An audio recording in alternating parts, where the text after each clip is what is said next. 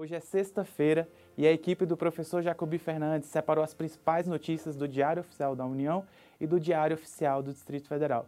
Agora eu tenho uma mensagem. Se o senhor ou a senhora deseja receber essas notícias diariamente, mande uma mensagem para esse número que aparece na tela, que certamente nós vamos cadastrá-lo e o senhor vai ficar atualizado sobre as principais notícias. E também temos a plataforma no Spotify.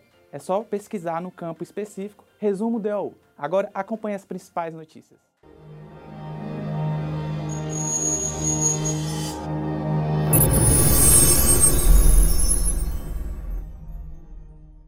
Destaque do Diário Oficial da União de hoje são as diretrizes e os procedimentos para a melhoria de, da qualidade regulatória na Anvisa.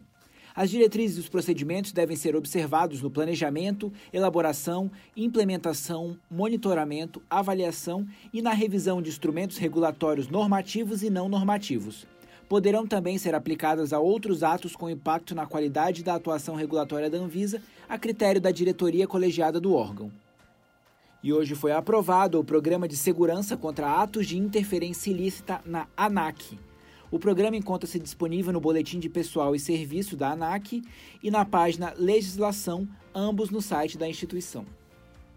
A Agência Nacional de Saúde Suplementar, ANS, instituiu o Programa de Certificação de Boas Práticas para Planos Privados de Saúde.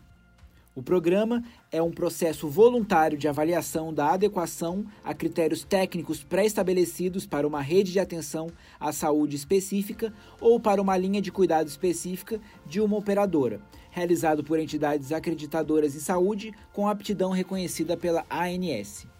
O Ministério da Ciência e Tecnologia vai reformular a Rede Nacional para o Ensino e Pesquisa.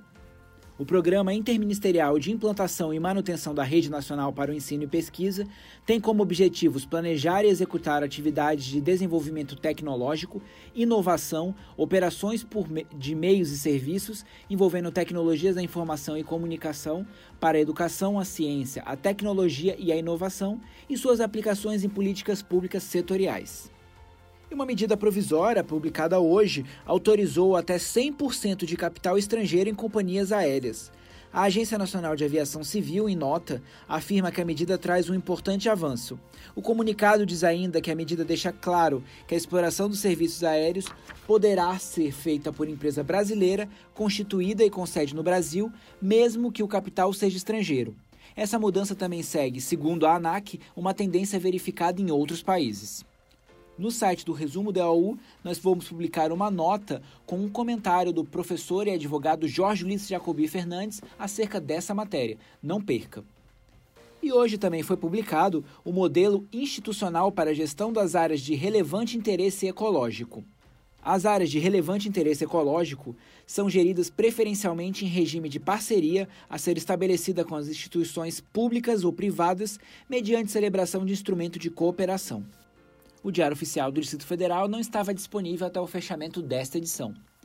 Não deixe de acessar o site do Resumo da U. Além de conferir o comentário do professor Jacobi Fernandes, você também pode ouvir os resumos dos dias anteriores e ler outros textos exclusivos. Digite www.resumodau.com.br. Tenham todos uma excelente sexta-feira, um ótimo final de semana e até segunda.